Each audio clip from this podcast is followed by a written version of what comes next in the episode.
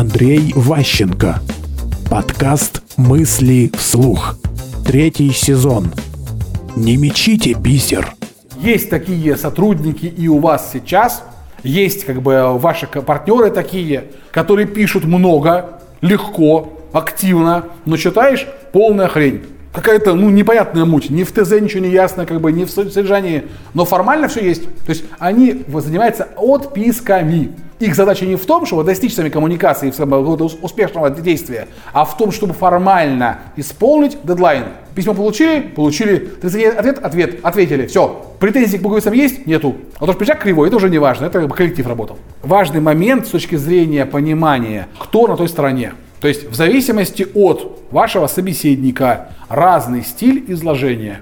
Бессмысленно бюрократу посылать хорошие подробные письма. Бессмысленно давать подробные показания следователю. Чем подробнее показания, тем больше наказания. Поэтому те из вас, кто хорошо, четко излагает свою мысль, предметно, помните, не метайте бисер перед свиньями. Мысли вслух. Слушайте новые выпуски и ищите аудиокниги Андрея Ващенко на Литресе.